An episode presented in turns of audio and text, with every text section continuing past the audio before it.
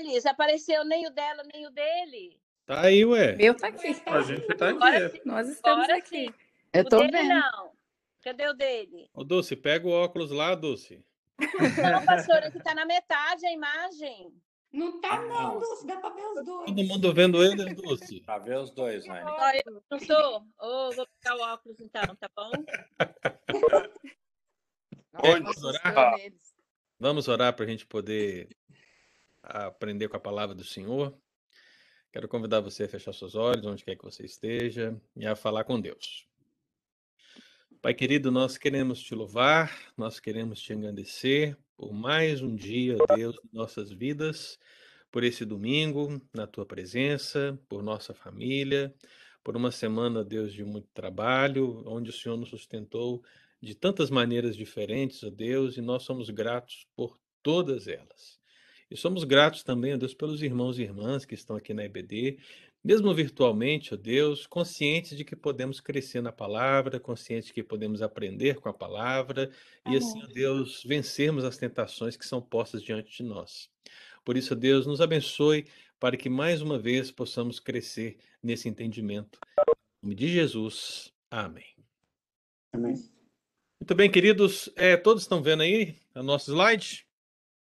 Sim. Muito bem. Então, meus queridos, nosso tema é como vencer as tentações. E para aqueles que estiveram e que não estiveram aqui nos últimos domingos, no momento que o pastor Pedro está de férias, e claro, ele deve estar bem triste agora, porque as férias dele já estão terminando, né? ele vai chegar, mas nesse tempo nós estamos trabalhando esse tema especificamente, onde nesses cinco domingos de agosto estamos meditando. Então, hoje é a parte 4. Então, hoje é o penúltimo estudo desta série. Se você perdeu alguma das aulas anteriores, as aulas já estão disponíveis lá no canal da igreja no YouTube, estão disponíveis também nas plataformas de podcast mais conhecida, e aí você pode acessar e ouvir as aulas anteriores. Mas para aqueles que não participaram, é importante que a gente faça aqui uma recapitulação rápida do que nós já tratamos. Como vencer as tentações, irmãos? Então, em primeiro lugar, nós vimos que para vencermos as tentações, nós precisamos conhecer o exemplo do Mestre nas tentações. Então, naquilo que a tentação de Jesus foi e pode ser usado como modelo para as nossas próprias tentações, nós aplicamos na nossa primeira aula. E nós vimos que a tentação, ela é permitida por Deus, que ser cheio do Espírito Santo não isenta de passarmos por tentações, que a tentação ela tem uma, uma, uma questão estratégica envolvida, ela corre nos instantes cruciais, que sempre haverá um agente, um meio para essa tentação chegar até nós, e que uma vez que você vence uma tentação, meu querido, não acabou, sempre haverá uma nova tentação. Então, essa é uma luta contínua dos cristãos. Isso não é um, um, um, único momento da nossa vida, mas é algo que nós vamos continuar lutando até o fim. E depois, na segunda aula, nós vimos que uma segunda importante ação da igreja, dos cristãos em relação à tentação para vencê-la é identificar a tríade original, ou seja, de onde vêm as tentações. E nós enumeramos, portanto, uma tríade, ou seja, três origens para a tentação. Nessas três origens, nós falamos que podem ser as três separadamente agindo em determinado momento, podem ser que as três ajam juntas, pode ser que duas ajam. Então, a questão é identificarmos que toda tentação ela provém dessa tríade. E nós vimos que a tríade é o mundo enquanto sistema ante Deus, não o mundo enquanto ordem criada, mas o sistema ante Deus que é contra Deus. Vimos a natureza pecaminosa, a carne, ou seja, aqueles resquícios da velha natureza que permanecem sobre nós, né, que nos fazem ter essa luta contra o espírito, o espírito militando contra a carne, a carne militando contra o espírito, e é claro, irmão, o adversário espiritual das nossas vidas, o diabo, que foi também um dos responsáveis por aquela tentação lá no Éden, quando Adão e Eva pecaram e foram assim expulsos do jardim e consequentemente tornando todos os seus descendentes pecadores quanto eles. Então, identifique a tríade original das tentações. E na última aula, nós vimos que toda limitação, irmão, tem um limite.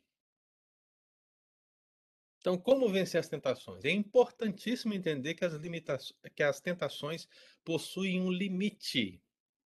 E, por limite, nós estabelecemos, a partir de 1 Coríntios 10, versículo 13, a, aquela limitação humana, no sentido de que toda tentação ela não é sobre-humana, ela não é além daquilo que é próprio e inerente a nós, ou seja, a nossa própria cobiça, o nosso próprio desejo, há uma limitação humana.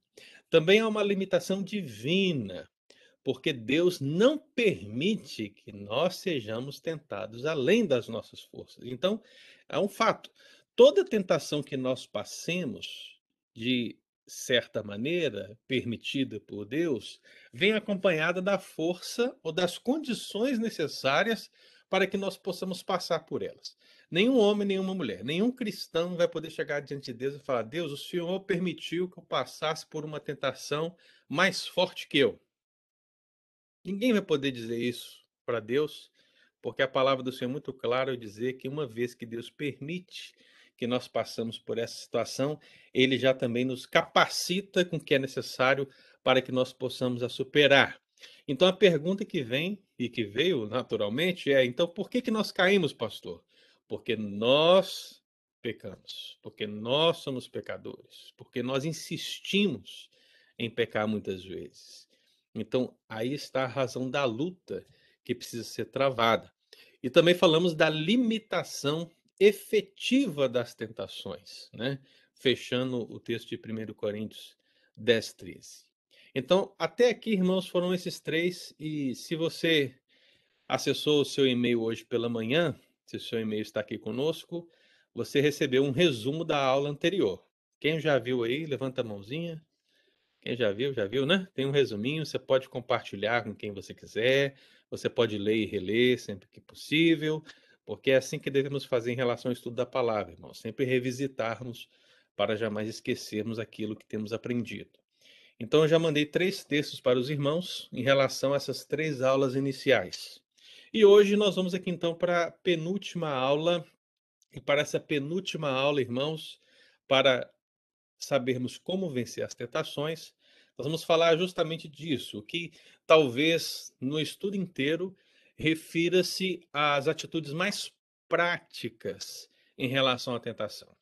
Então, para que possamos vencer a tentação, o que devemos fazer como igreja? Devemos combinar atitudes úteis diante das tentações. E por que, que eu falo de atitudes úteis?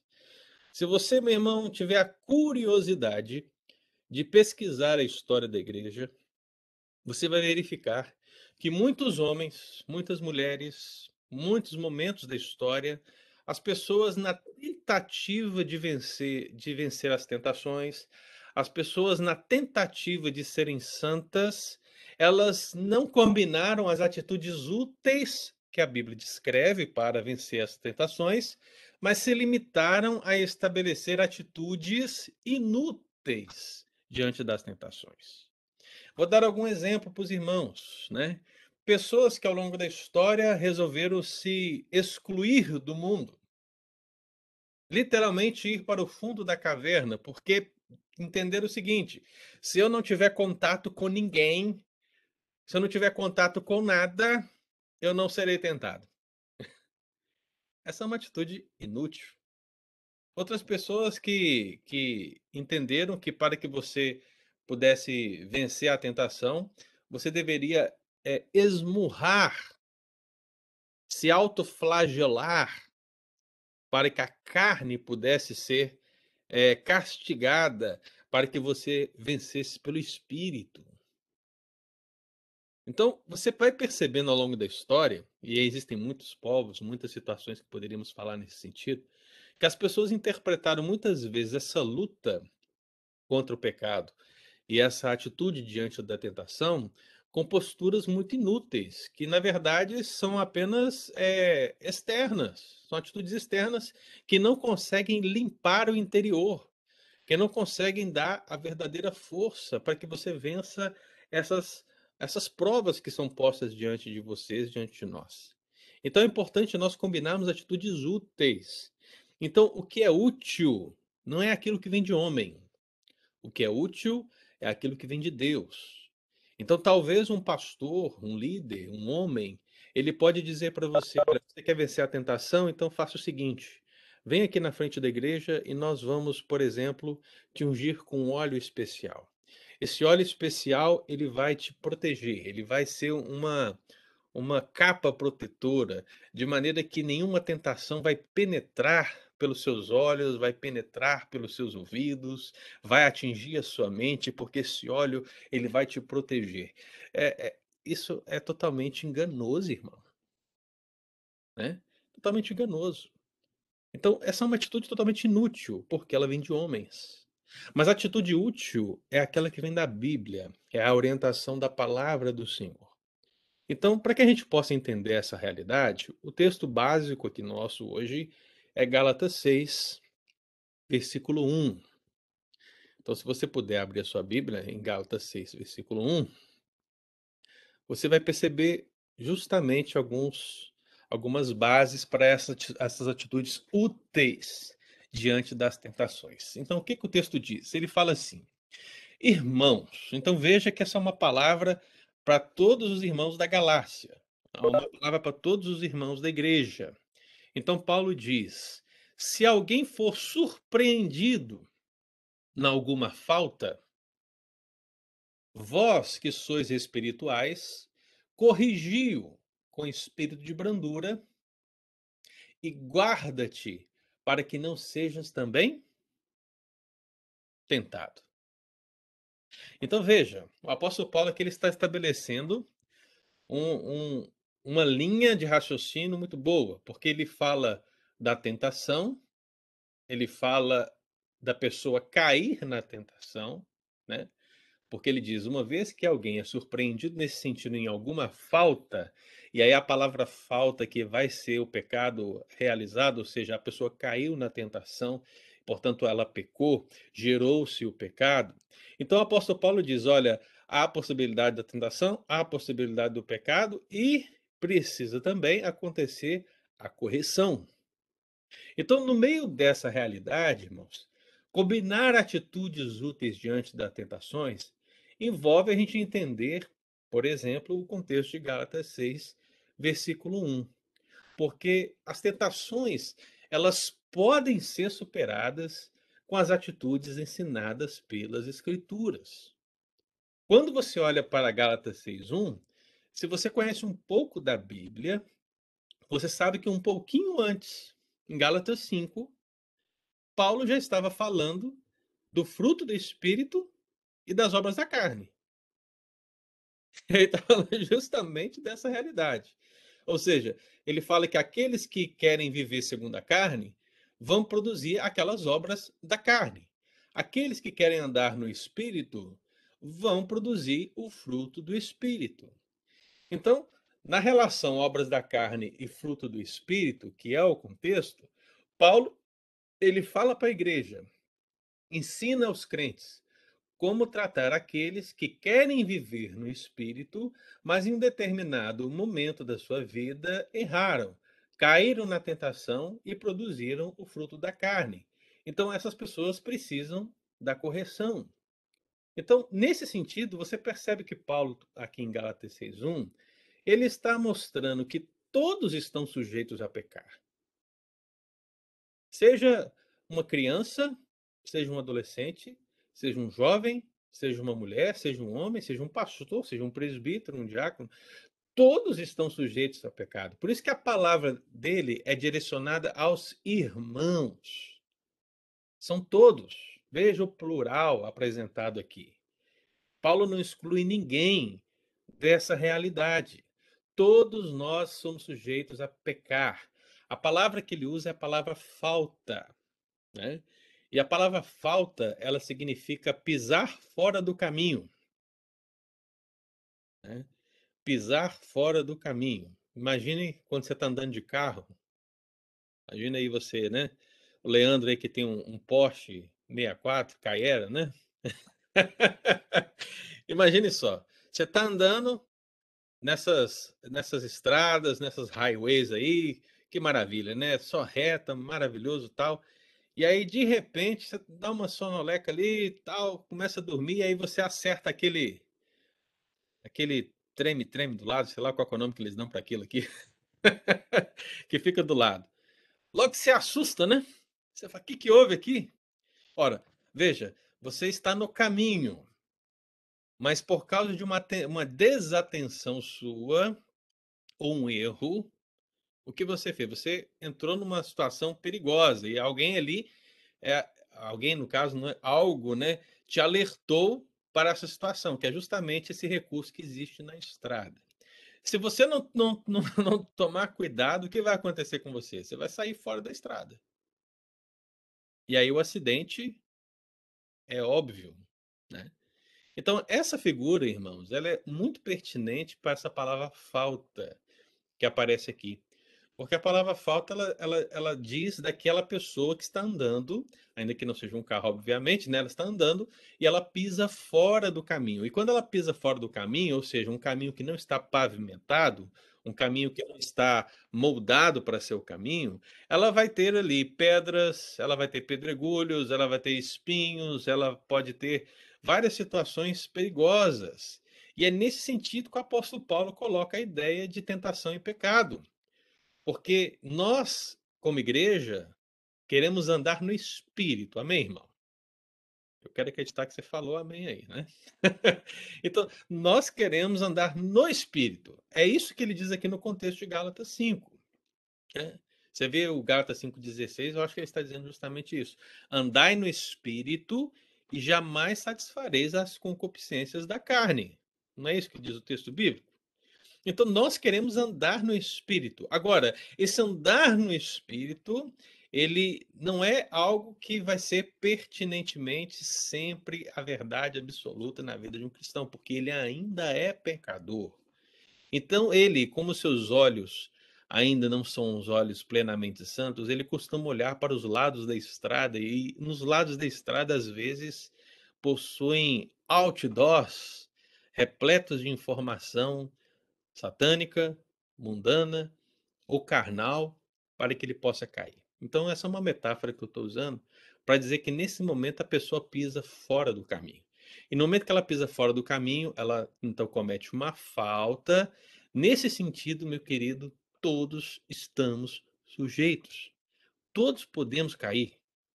Né? Nenhum de nós, meu irmão, vai, vai, vai viver uma vida plenamente santa nessa terra. E eu vou dizer para você, né, que eu já vi gente crente mesmo de igreja presbiteriana, né, dizer para mim, pastor, eu eu não peco ou eu oro o suficiente ou eu conheço a Bíblia inteira. É uma arrogância espiritual, irmão, tão grande que nesses casos eu sempre diz, olha, eu vou orar aqui ao Senhor e pedir para a gente promover para o céu, porque o seu lugar não é aqui não.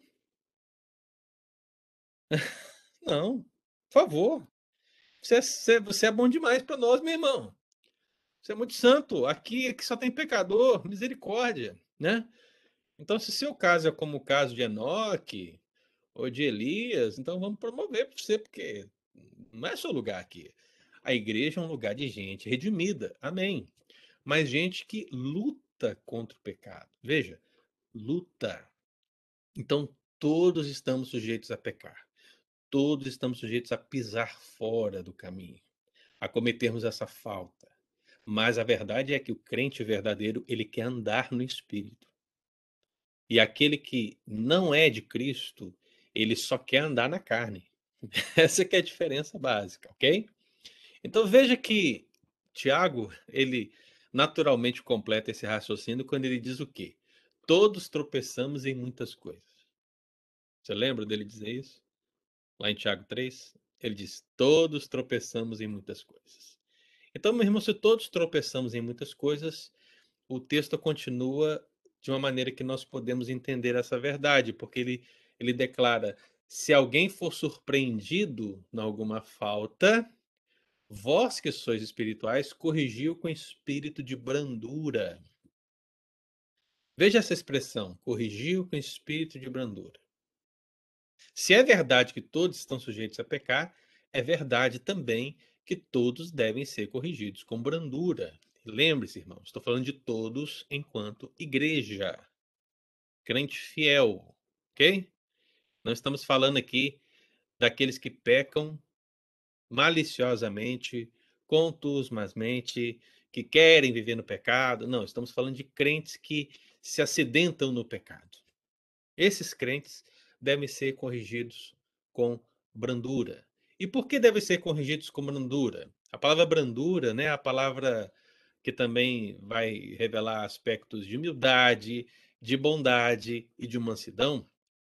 Essa palavra é usada no sentido da correção, no sentido de mostrar, irmãos, que nós, quando olharmos para um outro que pecou, quando olharmos para um outro que caiu na tentação, devemos olhar para ele com um sentimento de que eu poderia também ter caído. Todos tropeçamos em muitas coisas. Talvez eu não tropecei numa determinada pedra, mas um outro irmão tropeçou em outra e eu tropeço em outra. Ora, se todos tropeçamos em muitas coisas, devemos nesse momento cuidar-nos uns dos outros, né? Como fazemos aquela difícil ação bíblica de confessar os nossos pecados uns aos outros. E é claro que isso é muito difícil de acontecer, mas geralmente o irmão que peca em determinadas situações, ele procura o pastor da igreja, ele procura um líder da igreja, um presbítero da igreja, ele confessa o seu pecado, ele faz isso diante do Senhor também, porque ele precisa de ajuda, muitas vezes especializada, é, até mesmo diária, para que ele possa superar determinadas tentações que são postas diante dele. Então, veja, irmão, quando o apóstolo Paulo diz dessa correção com brandura, ele está falando da gente ter toda a mansidão necessária para corrigir o faltoso, porque nós também faltamos em muitas coisas. Eu digo para os irmãos, mas pastor, nós não devemos tratar o pecado com severidade, não devemos tratar o pecado, sim, com certeza, com firmeza, com severidade. Em muitos casos. Mas em muitos outros casos, a ação que se espera é a ação branda, a correção branda, a correção humilde, a correção bondosa, porque todos nós pecamos em muitas coisas. Então, o que acontece, via de regra, é que na igreja você tem é, muitas vezes juízes sem esse espírito de brandura, sem esse espírito de bondade. Parece que eles não são tentados em absolutamente nada. Parece que eles não tropeçam em absolutamente nada. Então, para que possamos ter essa sensibilidade em relação ao outro, é preciso que nós olhemos para nós mesmos e verifiquemos onde é que nós tropeçamos. Porque se nós entendemos isso, vai ficar muito mais fácil de nós ajudarmos o outro a superar suas crises, a superar as tentações que estão ao lado dele. É aquele abraçar, é o chegar de lado mesmo e dizer: não, vamos junto aqui, meu irmão. Você errou, você caiu na tentação, eu também caio às vezes, mas vamos juntos aqui e vamos encarar essa realidade em nome de Jesus. Ele vai nos ajudar e nós vamos vencer isso. Essa é a posição que Paulo está requerendo dos cristãos aqui, esses cristãos que têm um compromisso com Deus. Não a posição de juízes que se postam acima dos outros, né? numa condição de serem mais santos que os outros, mais capazes que os outros. Né? Não, absolutamente. Então, irmão, todos devem ser corrigidos. E aí, essa palavra correção que aparece aqui, é a palavra para voltar à condição anterior. Então veja, há uma condição anterior. Essa palavra é para crentes redimidos. Essa palavra não é para um incrédulo. Essa palavra é para crente redimido, ou seja, o crente redimido caiu na tentação e errou. Corrigir significa voltar, restaurar a condição anterior, ou seja, a condição de alguém que está em comunhão com Deus. Porque quando nós pecamos, nós perdemos essa comunhão, mesmo que parcialmente, com Deus, porque estamos em desagrado à vontade do Senhor. É óbvio, né? A Bíblia fala que o Espírito Santo se entristece nesse caso. Então, o pecado, meu irmão, não pode gerar nada bom na sua relação com Deus. Por isso que é necessário confessarmos os nossos pecados. Por isso que chega lá na igreja e nós confessamos os nossos pecados. Porque isso realmente atrapalha a nossa relação com o Senhor. Então, amado irmão, veja que isso é muito importante para que nós possamos entender como combinar as atitudes úteis diante das tentações. E não somente isso, mas veja o que o apóstolo Paulo diz aqui é que todos devem se autoexaminarem constantemente, porque ele declara: se alguém for surpreendido em alguma falta, vós que sois espirituais, corrigiu com esse espírito de brandura e guarda-te. Guarda-te. Então veja, você deve corrigir o outro no mesmo tempo que você faz uma reflexão sobre si mesmo, porque é o espírito de brandura que eu mencionei, e ele usa a palavra guarda-te. E veja que agora ele sai do plural e vai para o particular. Porque quando ele começa a palavra dele, ele diz irmãos. Mas quando ele vai falar do guarda-te, ele fala no pessoal, mostrando que esse perdoar-nos mutuamente é algo que tem que ser feito por todos. O autoexame tem que ser feito individualmente por cada um. Guarda-te. Essa palavra guardar refere-se a você prestar atenção em si mesmo. a gente tem uma dificuldade séria com isso, né, irmão? Por que, que a gente tem uma dificuldade séria? O que, que Jesus disse? Aquele que vê o cisco no olho do irmão mas não vê a trave que está no dele mesmo. Esse é o problema básico na igreja e são os juízes que aparecem justamente nessa situação. Eles possuem traves nos seus olhos e vem um cisco no olho do irmão. Então não é essa a atitude que se espera numa igreja que realmente tem o espírito de Cristo, que quer andar no espírito e que quer tomar as atitudes úteis diante das tentações. Então, meu amado, por que, que eu estou usando esse texto? Porque esse texto vai mostrar a necessidade de uma ação. Talvez esse texto ele possa ser colocado juntamente com Mateus 18. Né? Você lembra de Mateus 18, né? Se o teu irmão tropeçar contra ti, o que, que você vai? Vai lá, conversa com ele.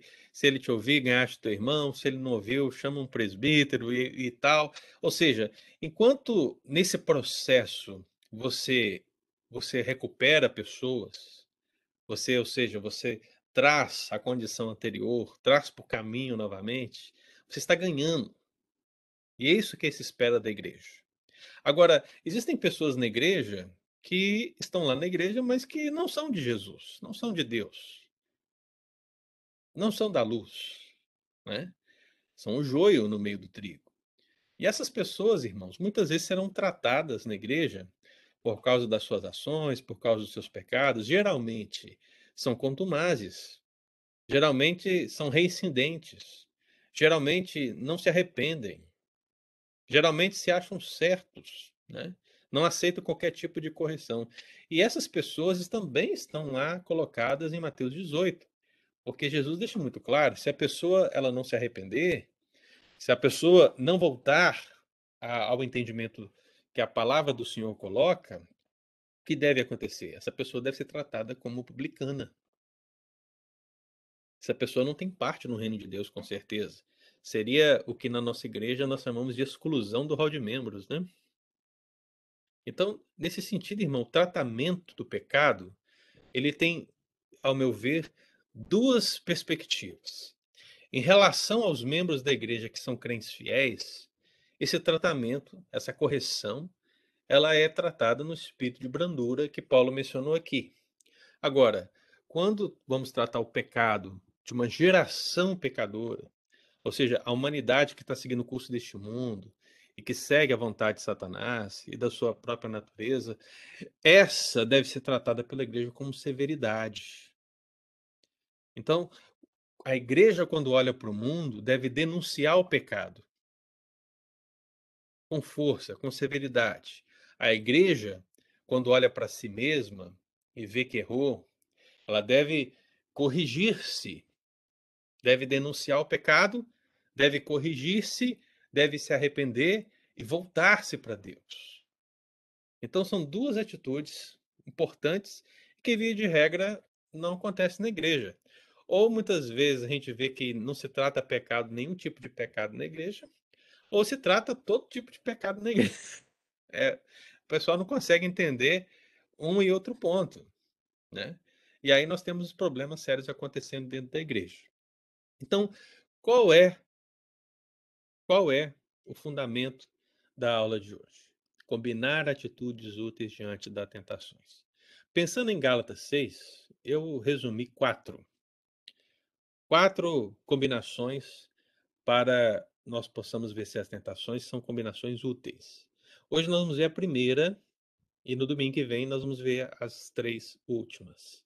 Então, qual é a primeira combinação de atitudes úteis para vencer a tentação? Primeiro, combine vigilância e oração.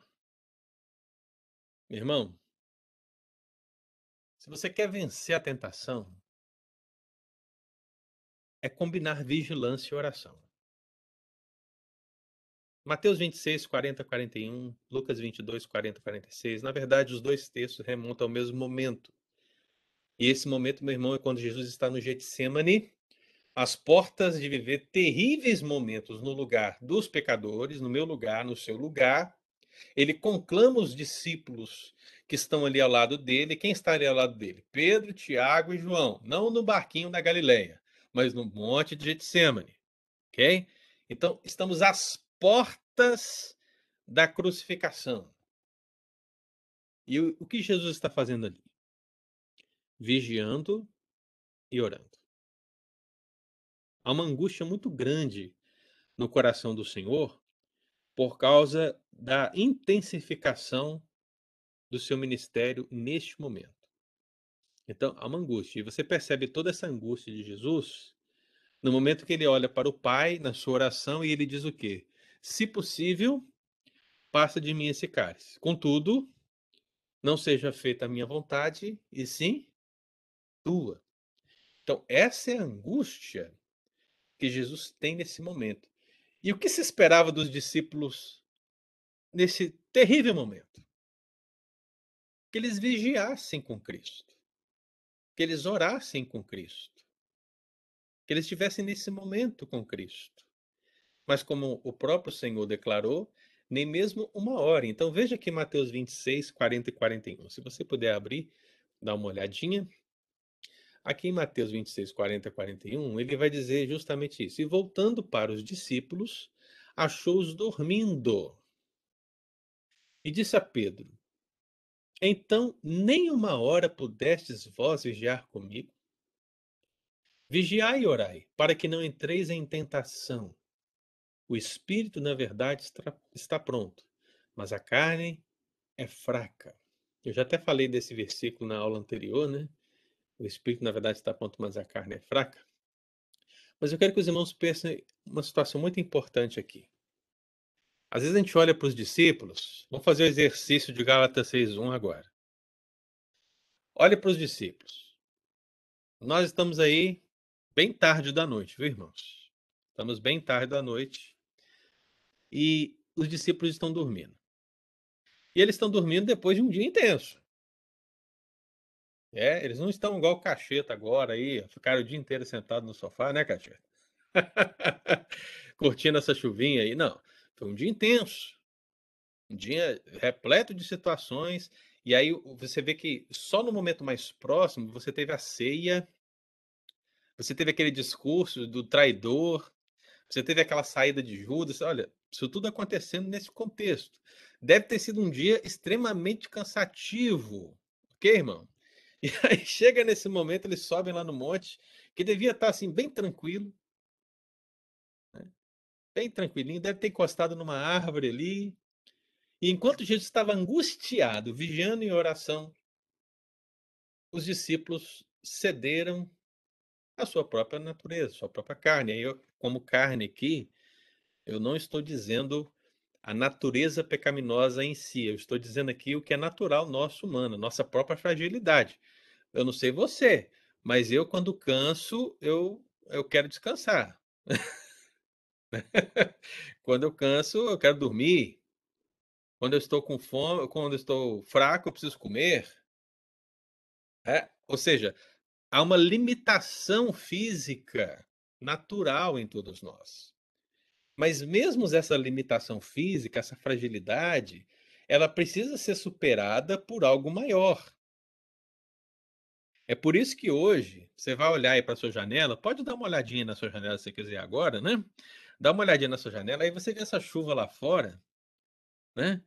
Você olha o ventinho, você olha que está dentro da sua casa, quentinha, que maravilha. Aí você vai almoçar, e aí, quando estiver dando assim umas quatro horas, a hora de ir para a igreja, você vai perguntar: será que eu vou? Será que eu não vou? Eu estou tão cansado. Ah, eu, mas né, eu trabalhei tanto essa semana. Como é? O que, que eu faço? Veja, irmão, por algo maior, você precisa superar essa condição. Então, se você entender que estar na casa de Deus, e você pode estar lá, é algo muito importante para a sua vida, ainda que a sua própria fragilidade, ainda que seu próprio cansaço, né, ainda que as suas próprias preocupações possam querer te afastar de estar ali, você se esforçará e irá, porque você sabe que é algo melhor, você sabe que é algo maior. E é isso que Cristo estava esperando dos discípulos que mesmo diante de um dia tão perturbado assim, eles vigiassem com ele, orassem com ele. Então, é importante que nós vejamos essa situação não necessariamente do prisma da natureza pecaminosa, né? Mas sim desse prisma das nossas limitações naturais. Somos limitados, irmãos. Então nós precisamos inclusive superar essas limitações para fazer a vontade de Deus. Porque se nós não superarmos essas limitações para fazer a vontade de Deus, quando é que você vai ter tempo para Deus? Quando é que você vai ter tempo para fazer a obra de Deus? Né? Então veja, nesse caso aqui, precisamos combinar vigilância e oração. Eu queria que você entendesse isso, porque essa combinação visa você não entrar na tentação, porque Jesus ele diz, olha, vigiai e orai para que não entreis em tentação. Veja, não é vigiar e orar para que não sejais tentados. Porque, como eu disse lá no primeiro estudo, pensando na tentação de Jesus, né, ser cheio do Espírito Santo não isenta você de ser tentado. Então, meu irmão, todos nós seremos tentados. Não existe um momento da nossa vida que nós vamos, vamos ser tentados em alguma situação. Nós seremos tentados. A tentação não vai ser afastada de nós. Mas veja, o texto declara: para que não entreis. Porque no momento que você entra na tentação, você gera o pecado. Entrar significa cair. Entrar significa ceder. Entrar significa errar e cair naquela falta que o apóstolo Paulo declarou lá em Gálatas 6. Então, você combinar vigilância e oração é para que você não caia na tentação, não para que não haja tentação. Então, a sua oração, irmão, a sua vigilância deve ter esse pressuposto. Sabendo que as tentações são inevitáveis, você deve combinar vigilância e oração para que você não caia nelas. Isso é muito simples de responder, porque é óbvio. No momento que eu vigio e oro, eu estou essencialmente trabalhando o fortalecimento do fruto do Espírito na minha vida. Porque vigilância e oração só vão fortificar um novo homem espiritual. Agora, quanto menos você vigia, quanto menos você ora, naturalmente você está fortalecendo o velho homem. É algo muito normal, claro na escritura. O próprio contexto de Gálatas 5 que eu já mencionei vai descrever isso. Então, se você quer andar no espírito, irmão, não significa que você vai falar em língua. Ok? Andar no espírito não é ficar falando em línguas. Andar no espírito, aplicado ao nosso contexto, significa vigiar e orar para não entrar em tentação. Então, isso vai te fortalecer. Isso vai te dar a condição para superar. É natural, é espiritual e é natural, porque você está fortificado.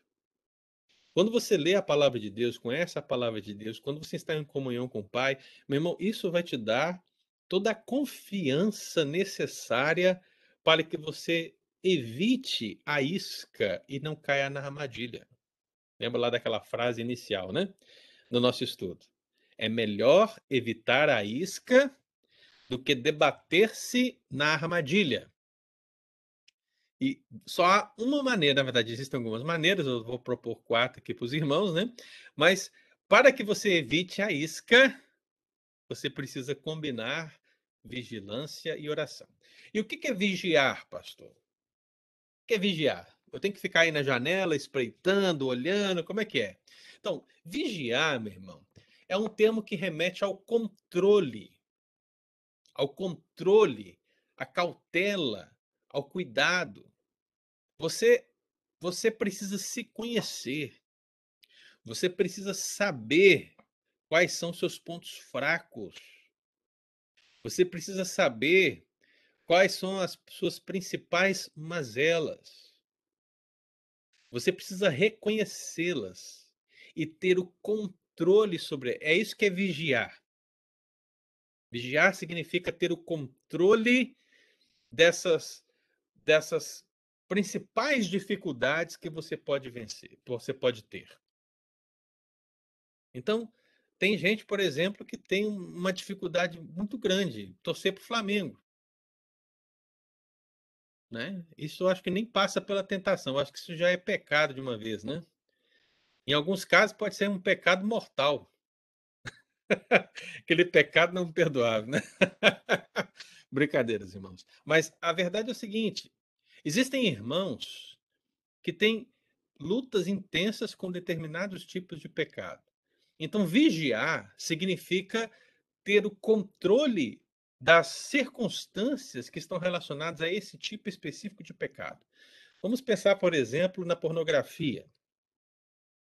Né? Ora, vigiar significa justamente ter o controle sobre as situações que estão ligadas à pornografia.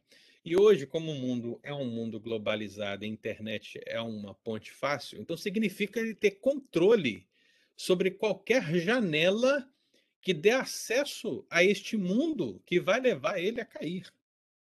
E isso, meu irmão, para muitas pessoas não é fácil. É difícil. Então, vigiar significa ter o controle. Aí você vai dizer, pastor, mas eu não tenho controle, eu tenho dificuldade, é por isso que eu caio, é por isso que eu cedo, é por isso que eu falto. E aí, meu irmão, que vem a grande verdade. Qual é o fruto do Espírito que se aplica a essa realidade? É aquele que Paulo chama de domínio próprio. Então, esse domínio próprio, meu irmão, não vem de você. Esse domínio próprio vem do Espírito Santo que habita em você. Então, para que esse domínio próprio possa ser uma realidade na sua vida, o que é necessário? Combinar vigilância e oração. então, veja, está tudo conectado, irmão. Está tudo conectado. Então, vigiar significa ter o controle, né?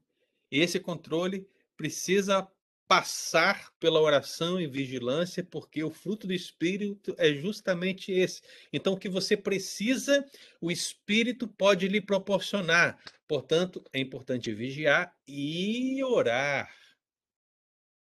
Então, a palavra orar, você vê que tanto vigiar como orar aparecem no imperativo, né, irmão?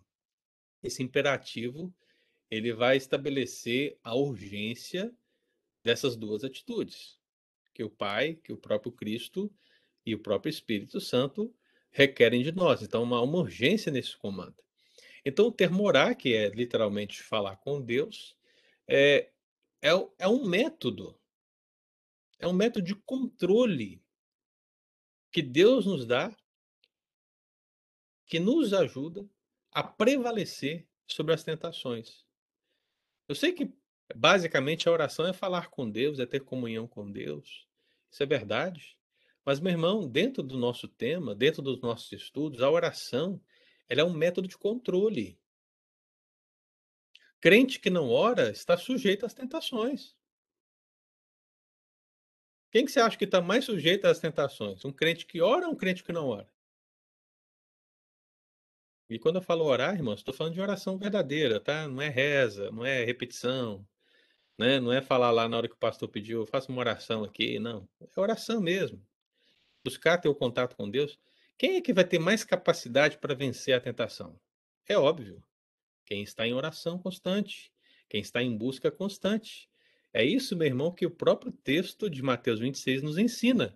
Porque enquanto Jesus estava em oração no seu momento de aflição, os discípulos se deixaram levar por tudo aquilo que eles viveram naquele dia e adormeceram. Adormeceram.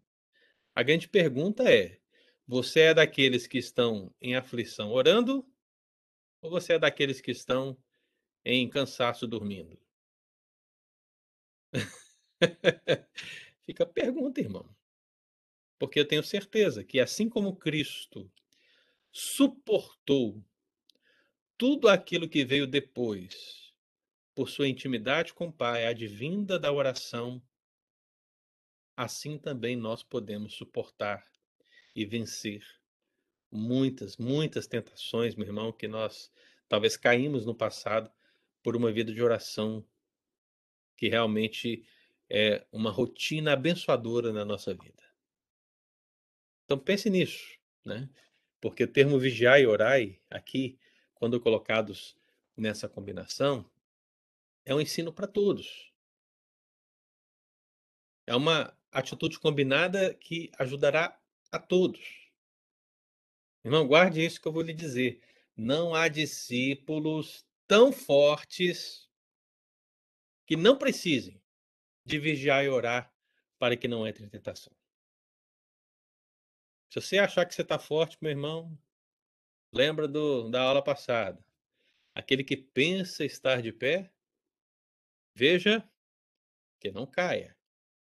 Então, não há discípulos tão fortes que não precisem de vigiar. Na verdade, eu acho que nós somos bem piores em certos casos do que Pedro, Tiago e João, né? Porque a gente olha para Pedro, Tiago e João dormindo ali no Getsemane, a gente começa a tacar pedra, né? Ah, vamos tacar pedra nesses indivíduos, dormindo? Ah, que absurdo! Né? Que coisa terrível, aos juízes aparecendo, né? Como se nós estivéssemos lá, nós estaríamos ao lado de Cristo, é, orando e vigiando. Né? Irmãos, não. Lembre-se, todos nós tropeçamos em muitas coisas. Então, o que acontece com Pedro, Tiago João, ao meu ver, é o seguinte. Estamos aqui em Mateus 26. Quem é Pedro? Pedro é o discípulo foi chamado, é verdade. Mas Pedro foi aquele que re recebeu da parte de Deus a revelação: Tu és o Cristo, filho do Deus vivo. Essa foi uma experiência que eu não tive que você não teve, mas que Pedro teve. E naquele momento foi uma experiência absoluta, porque o próprio Cristo incentivou, é, falou, dedicou um tempo a explicar essa situação. Olha, Pedro, não foi carne nem sangue que tu revelaram, mas o meu Pai, bem-aventurado és, viu? Ou seja, foi algo especial. Depois você tem João. Quem é João, irmão? João é o discípulo amado. Aquele que talvez, né? Eu acredito que seja aquele que se reclinava, sabe? Sobre Jesus. Que realmente havia um contato muito próximo. Talvez Tiago aqui seja o que a gente menos possa falar alguma coisa, né? Porque ele era o irmão do João. Ele era um filho de Zebedeu. Mas vamos juntar os três e vamos dar aqui uma experiência absoluta para eles. Pedro, Tiago e João, não no barquinho da Galileia, não no Getsemane. Mas vamos pensar em Pedro, Tiago e João no Monte da Transfiguração. Você lembra? O que, que aconteceu lá no Monte da Transfiguração, irmão? Mateus 17. Olha só que coisa maravilhosa, né?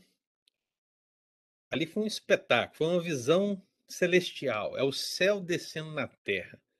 É Cristo participando de uma visão gloriosa e quem estava ali com ele participando também? Pedro, Tiago João. O negócio foi tão intenso que Pedro começou a cantar. Bom estarmos aqui. Lembra? Lembra da canção, irmão? Bom estarmos aqui. Olha, foi algo tremendo. Esses homens que tiveram essa experiência tremenda estavam lá dormindo. Então veja, irmão, não há discípulos tão fortes que não precisem vigiar e orar. Você pode dizer para mim o que você quiser. Pode falar as experiências que você teve. Eu acho que nenhuma delas vai chegar aos pés do que a gente viu aqui, né? acerca dessa transfiguração. Mas quaisquer experiências que você teve com Deus no seu passado e aquela que você vai ter diante, meu irmão, olha, nada vai te tornar tão forte a ponto de você não precisar vigiar e orar para não entrar em tentação. Amém? Então veja, como eu posso vencer as tentações? Combine vigilância e oração. Isso é muito importante. Domingo que vem, nós vamos ter mais três atitudes combinadas. E são as últimas, né? Para que nós possamos vencer as tentações. Mas agora eu queria ouvir os irmãos. Né? O que, que os irmãos têm aí para compartilhar nesse sentido? Tem alguma pergunta, alguma dúvida? Quer acrescentar alguma coisa nesse sentido? Ficou claro? Abra o microfone aí, abra as câmeras, vamos falar.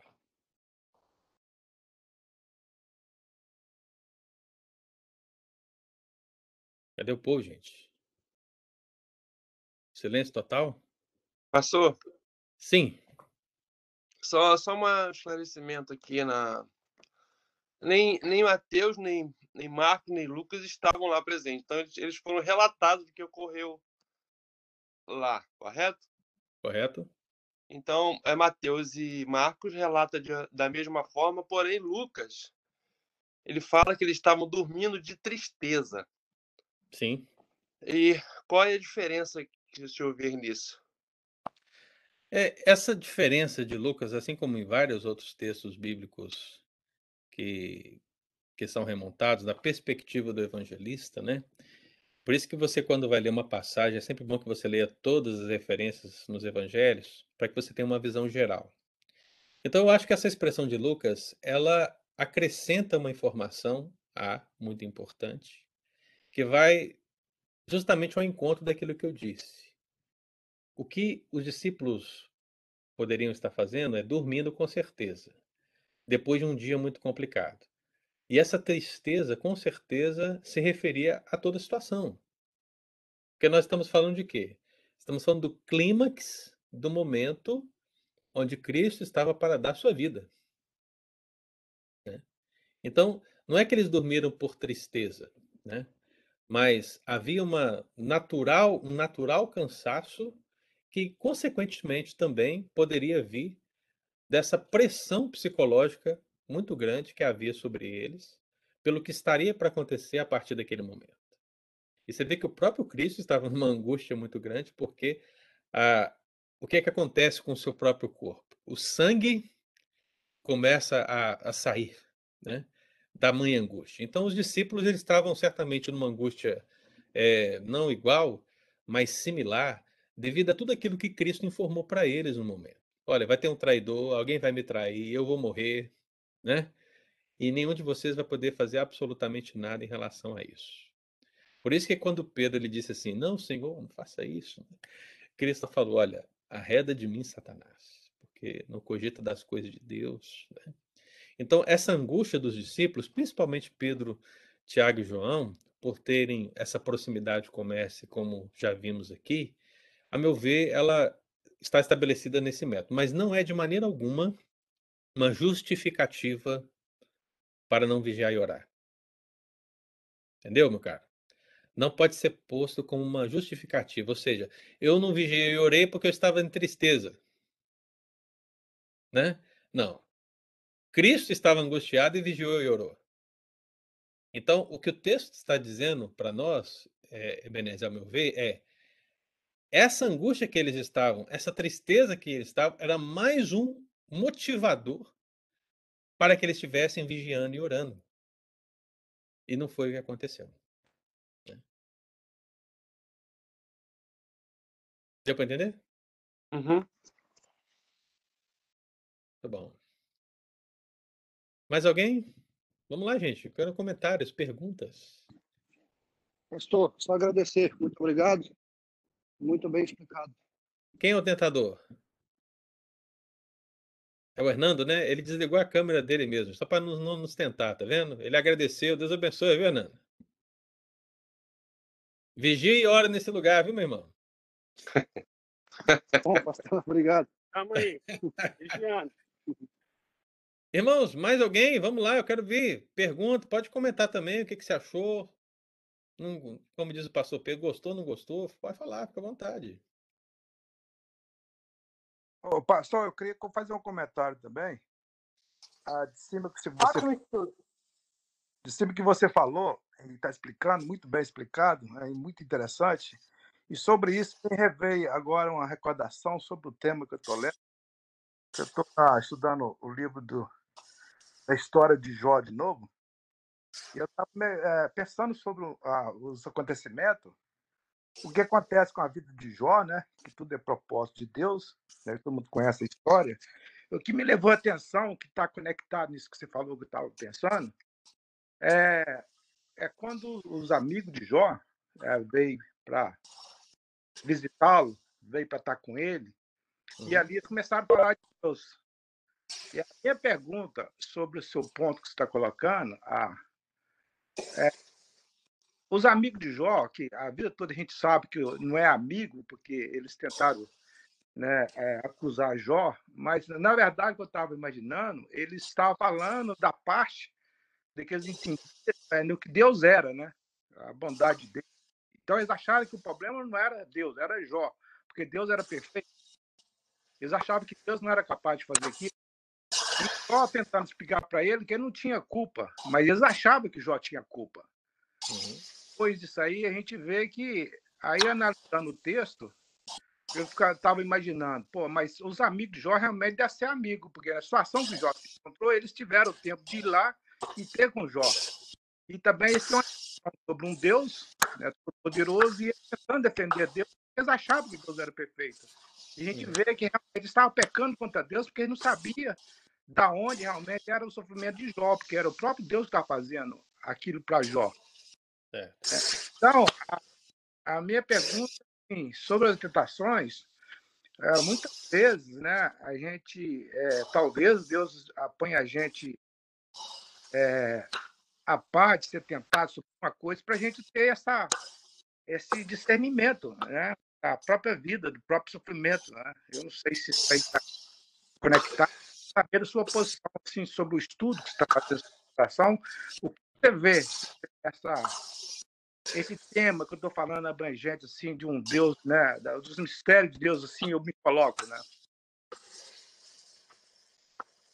Então, assim, eu acho que essa questão dos amigos de Jó, muito mais do que a gente fazer uma avaliação se eles eram amigos ou não amigos, independente da situação, mas eu vejo que o mínimo que a gente poderia pensar acerca deles, pensando no nosso tema hoje, é que lhes faltou justamente a, aquela correção com brandura que o apóstolo Paulo mencionou em Gálatas 6:1.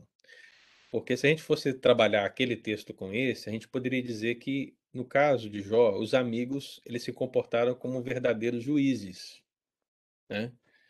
Eles literalmente chegaram para Jó e começaram a acusar de tudo quanto é tipo de, de pecado e erro e, e situação que poderia imaginar se colocando numa posição acima de Jó.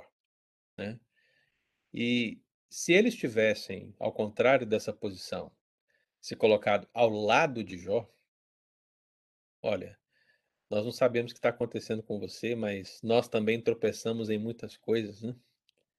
Vamos aqui caminhar lado a lado, né? vamos aqui ver o que, que Deus tem para nós, vamos nos ajudar mutuamente. Talvez a história fosse outra. Então, o que talvez a gente pudesse pensar em relação aos amigos é que na igreja, muitas vezes, a gente tem muitos amigos de Jó. Né? Tem muitos amigos de Jó, que são, são experts né? em apontar. Ah, isso que está acontecendo com você é porque você é um pecador miserável. Né? Eu sei que o pastor fala isso, viu, gente? Mas não é uma referência a ele, não. Mas isso que está acontecendo com você é porque você casou mal. Aí isso que está acontecendo com você é porque você desviou da igreja naquele dia, naquele momento, e a gente começa a criar é, situações como se nós não tropeçássemos em absolutamente nada, né? Como se fôssemos perfeitos, e, e não é isso. Então eu vejo que os amigos de Jó, eles fizeram essa leitura errada, obviamente, mas se colocaram numa posição extremamente arrogante. E o que, que você vê da parte de Jó? Qual que foi a atitude de Jó? Trazendo para o nosso estudo mesmo, né? Deixa eu ver aqui, eu acho que é o versículo 20 de Jó, capítulo 1. Você vê que em Jó 1, 20 diz o quê? É, então Jó se levantou, rasgou seu manto rapou a cabeça e lançou-se em terra e adorou. E disse: Nu saí do ventre de minha mãe e não voltarei. O Senhor o deu, o Senhor tomou. Bendito seja o nome do Senhor. Em tudo isso, Jó não pecou, nem atribuiu a Deus falta alguma.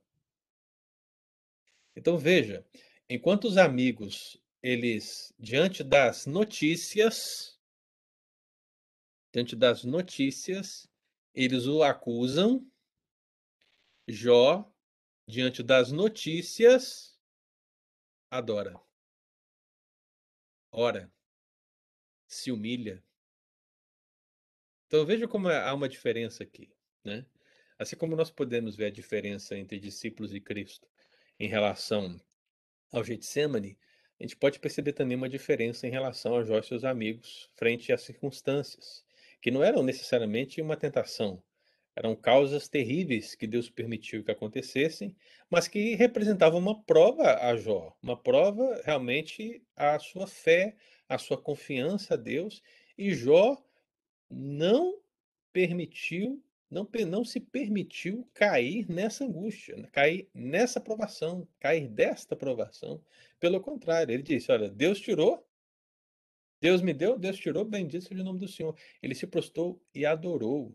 Nós poderíamos dizer que nesse sentido, Jó, ele combinou vigilância e oração. Literalmente. E por ele ter combinado vigilância e oração, né, não apenas nesse momento, que foi um momento crítico depois das notícias, mas também se mantendo nessa condição, depois do discurso dos amigos até o capítulo 40, 42, né? Ele serviu de exemplo para muitos de nós, né? Então, pastor, é exatamente isso aí que eu acho que você colocou, muito, muito bacana aí, que o Jó era um cara, era um homem que tinha experiência com Deus, um homem que orava e vigiava, mesmo assim ele foi, foi tentado, que confirma o que você acabou de falar aí. A outra coisa que eu que estava imaginando é que nós, às vezes, a gente age exatamente como os amigos de Jó, porque às vezes a gente quer defender a, a, a, essência de Deus, o que Deus é, mas muitas vezes Deus, né? A gente tem que ter um cuidado, às vezes, de afirmar certo tipo de coisa que a gente não sabe, porque às vezes que a pessoa está sofrendo, o que está levando aquela enfermidade, o que está passando, né? A gente não sabe. Mas, a, a, mas assim, eu vejo às vezes que a gente age querendo, tipo assim, advogado de Deus, né? A gente quer é. defender porque Deus é perfeito, mas a gente às vezes a gente esquece de olhar pela a própria natureza do irmão, né, da, da calamidade. É, então, é aquilo muito... que eu mencionei, assim, há uma linha tênue aqui, mas é preciso ser vista a linha, né? Uhum, eu entendi. Uma, é, mas assim, há uma diferença grande entre você defender a santidade de Deus em relação ao pecado da humanidade, né? Ou seja, se o mundo diz que o homossexualismo é algo que tem que ser aceito, a igreja vai dizer: não, né? Não tem que ser aceito. Ou seja, ela ela vai realmente defender aquilo que Deus ensina na palavra dele. Agora, quando a gente vem para a igreja, né, e a gente vê lá que o irmão ele caiu numa tentação, não necessariamente do, do homossexualismo, mas vamos pensar no, no homossexual. Vamos pensar que alguém se converteu e estava vivendo a prática homossexual. Essa pessoa vai precisar de muita ajuda, irmãos. Hum. Mas você sabe que ela realmente se converteu. Ela dá frutos de conversão. Estamos falando de um exemplo aqui real, ok? Essa pessoa vai, vai passar por lutas. E o que ela espera da igreja não é aquela mesma posição em relação à humanidade desviada. O que ela espera é, olha, ela já se converteu, ela já entendeu que o homossexualismo é pecado. Ela já se arrependeu deles. Então, se ela já fez isso tudo, você não tem que dizer mais isso para ela. Que você tem que dizer para ela agora, vamos vigiar e vamos orar. Vamos caminhar lado a lado, né? Vamos discipular, vamos ensinar a palavra de Deus. E essa pessoa vai vencer, vai vencer essa tentação. Quando ela realmente tem o Espírito Santo dentro dela, ela tem a capacidade de superar quaisquer obstáculos à sua fé e à sua comunhão com Deus. Então, essa é a linha tênue que existe, onde muitas vezes nós nos portamos como juízes do mundo e da igreja. Né? E aí que está o X da questão. Em relação à igreja, eu acho que a maior parte das vezes que nós temos que exercer o nosso pastoreio, nós temos que exercer o nosso pastoreio com brandura, essa brandura que o apóstolo Paulo disse. Né? Uhum. Não com aquela defesa intrépida que se espera dos filhos de Deus em relação ao mundo, mas com aquela brandura e humildade em Cristo que se espera da igreja. Né? Então, nessa linha tênue, nós temos que saber nos adaptar às circunstâncias. É por isso que um conselho, por exemplo, Iraci, você deve ter passado por isso várias vezes, né? Mas o conselho da igreja, quando avalia uma situação, um pecado de alguém, ele analia o quê? Ele, atua, ele olha atenuantes e agravantes. Ele olha a pessoa e ele olha o que aconteceu com a pessoa, as circunstâncias que levaram, para que ele possa tomar a melhor decisão possível em relação a um determinado tipo de pecado, né? O pastor faz isso também quando ele vai aconselhar alguém pessoalmente no seu gabinete. A pessoa chega, ela, ela vai e declara, ela confessa um pecado. O pastor vai fazer a avaliação com essa pessoa, se esse pecado tem que ser levado para o conselho da igreja, ou se esse pecado já está resolvido ali naquele momento de aconselhamento. Né? Então veja, nós temos que ter a sabedoria da parte de Deus para lidar com essas circunstâncias, porque uma coisa é certa, irmão, todos nós pecamos na igreja. Todos Uhum. nós, né? Lembra de Tiago, todos tropeçamos em muitas coisas. Então a gente precisa de sabedoria para poder ajudar o irmão que peca, tanto quanto nós também precisamos de ajuda em relação às tentações que nós encaramos dia após dia, né? Muito bom, Iraci. Deus abençoe. Obrigado. Dara e Wagner, que estão nos visitando hoje, vocês entenderam tudo? Oi, pastor, Oi, entendemos pastor. sim. Entendemos. Obrigada, pastor. Deus abençoe, viu? Amém. Obrigado. Mais alguém quer comentar alguma coisa? Pastor, Diga, nesse, Estevão. nesse ponto que o senhor está falando aí, né? É uma coisa séria, porque a, a Bíblia fala, né? Confessar os vossos pecados uns aos outros, né? E muitas vezes, né, a igreja não é esse ambiente, né? Uhum. Não, ele não, é- é- não, é- não existe essa ma- ma- maturidade, né? De um chegar e falar assim, olha, irmãos, olhem por mim porque eu estou nessas condições de pecado, né? Porque as Uhum. pessoas não, não- elas não, elas não se ajudam uns aos outros, né? Então, é, a igreja precisa ter essa, ma- ma- essa maturidade que a Bíblia diz, né? De confessarmos os pecados uns aos outros. Quer dizer, muitas vezes o irmão está em pecado, ele não tem essa liberdade de chegar na igreja e falar assim, "Ó, irmãos, orem por mim porque eu estou sofrendo esse, esse problema, né? Eu tô, eu tô com essa dificuldade. Porque as pessoas, elas têm a tendência de julgar a pessoa, né?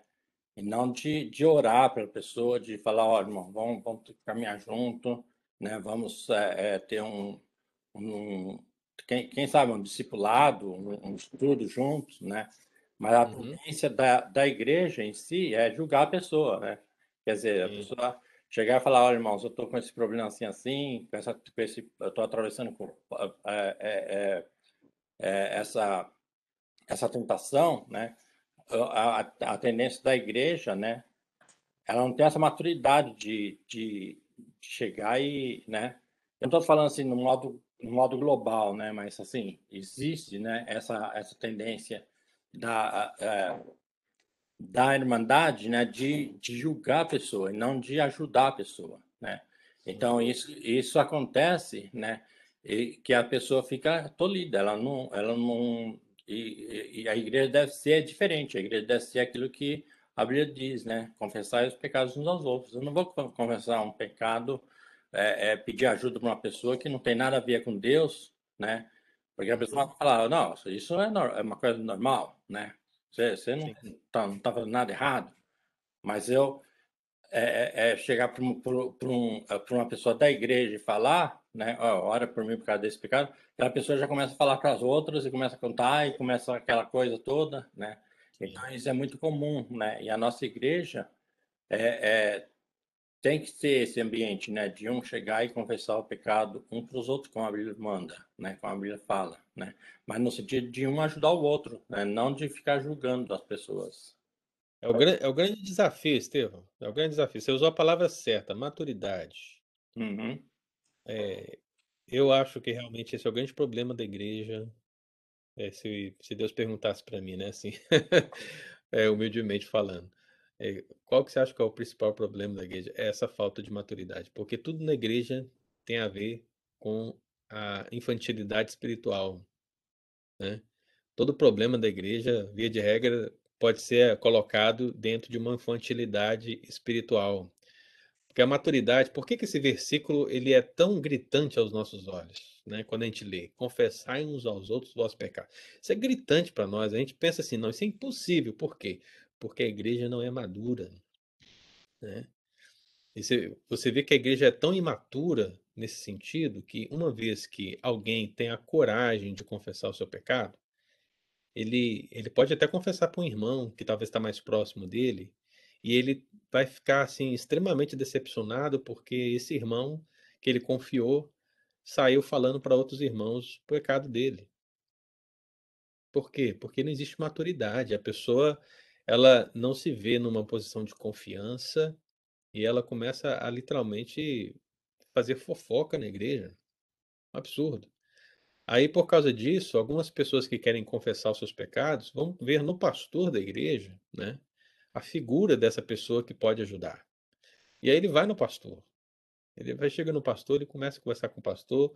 Geralmente precisa se criar um vínculo de confiança antes, mas uma vez que esse vínculo é criado e o pastor ele ele nessas relações ele mantém um vínculo de confiança, é, a tendência é ele poder ajudar mais e mais pessoas. Mas o que acontece muitas vezes também é até mesmo pastores de colocarem diante da igreja, no púlpito, pecado de outros irmãos. Às vezes não cita pessoa, às vezes cita.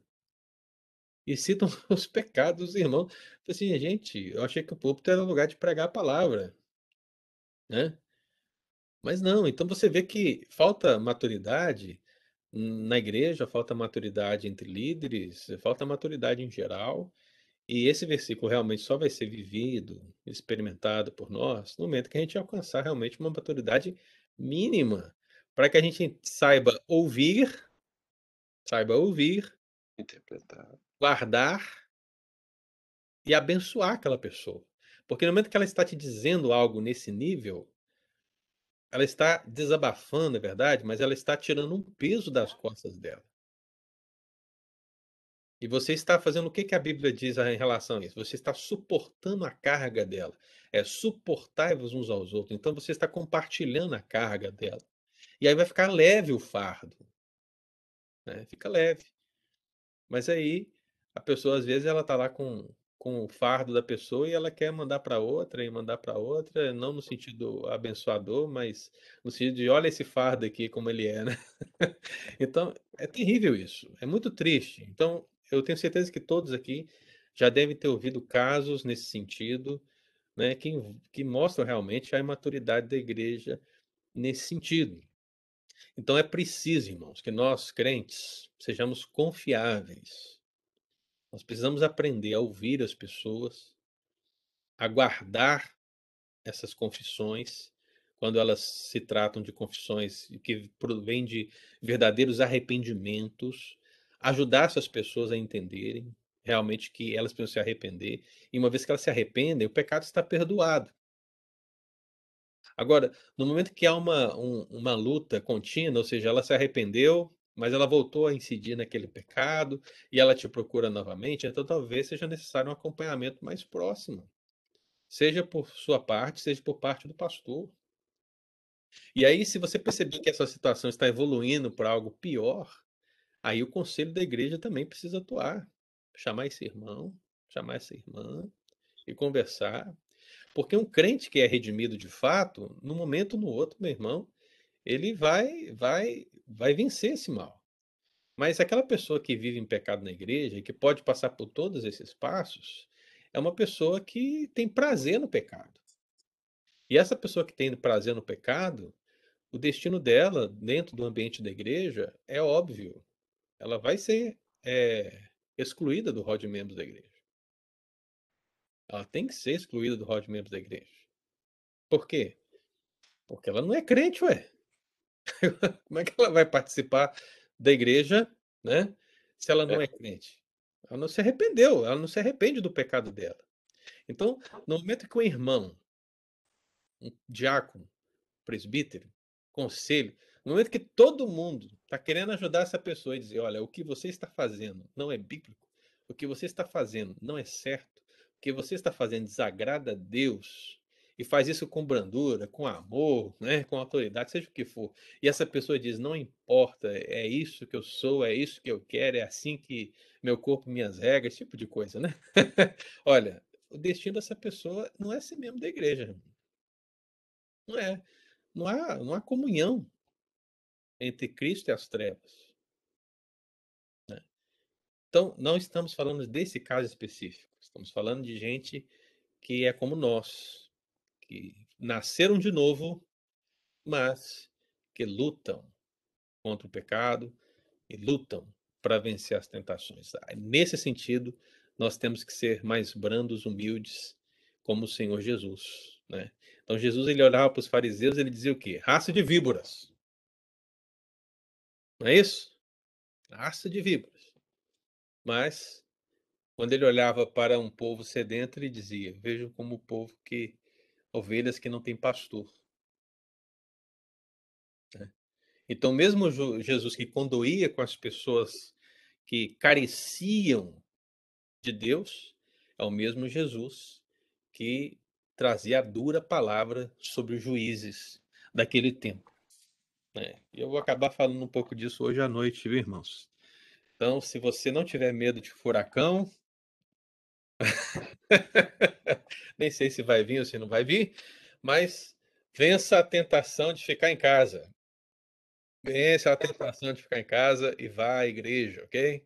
Estaremos lá meditando na palavra do Senhor, adorando e crescendo nesse entendimento. Amém, irmãos? Amém. Amém. Passou. Até a noite. À noite. Aí lembrando só, hein? Domingo que vem a última aula. E espero todos aqui. Boa noite. Fique com Deus, irmãos. Ótimo domingo para todos. Com Deus. Amém. Obrigado. Bom domingo para todos.